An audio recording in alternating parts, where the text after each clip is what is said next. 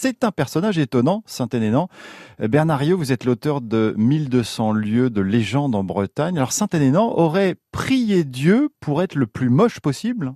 Oui, alors c'est effectivement, il va, euh, pour conserver sa sainteté, en fin de compte, il va devoir prendre une apparence repoussante. Hein, parce que à l'origine, euh, il, était beau. De beau, il faut qu'il devienne laid pour ne pas tenter les, jeunes filles vertueuses. Hein.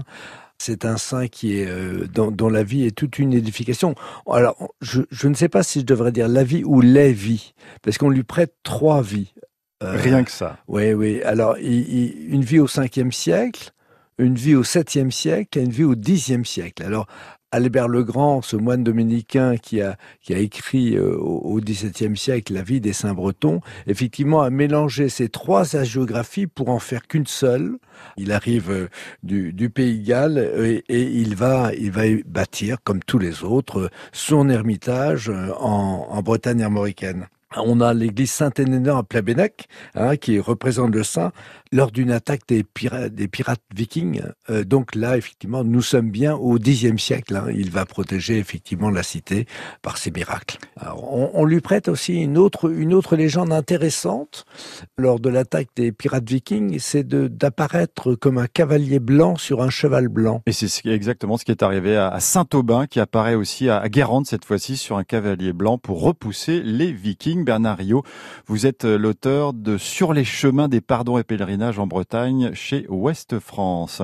Et Guy Béard, disparu en 2015, était du 16 juillet. Le matin, je m'éveille en chantant, et le soir, je me couche en dansant.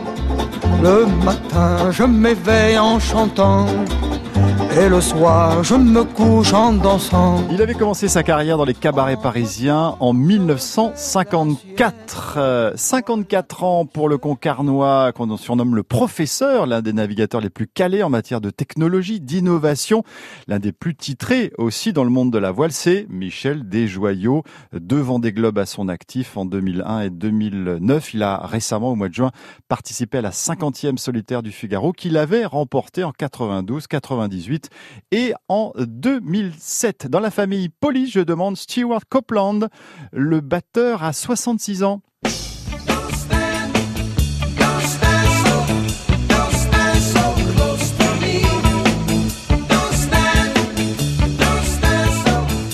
Le destin de Stewart Copeland est assez étonnant parce que c'est le fils d'une archéologue, donc il a beaucoup habité en Égypte, et fils d'un agent de la CIA, donc il a beaucoup euh, vécu au Liban où son papa était agent. Il vient de faire paraître au printemps le DVD du film qu'il avait tourné sur les années police avec une petite caméra Super 8. Le film s'appelle Everyone Stars.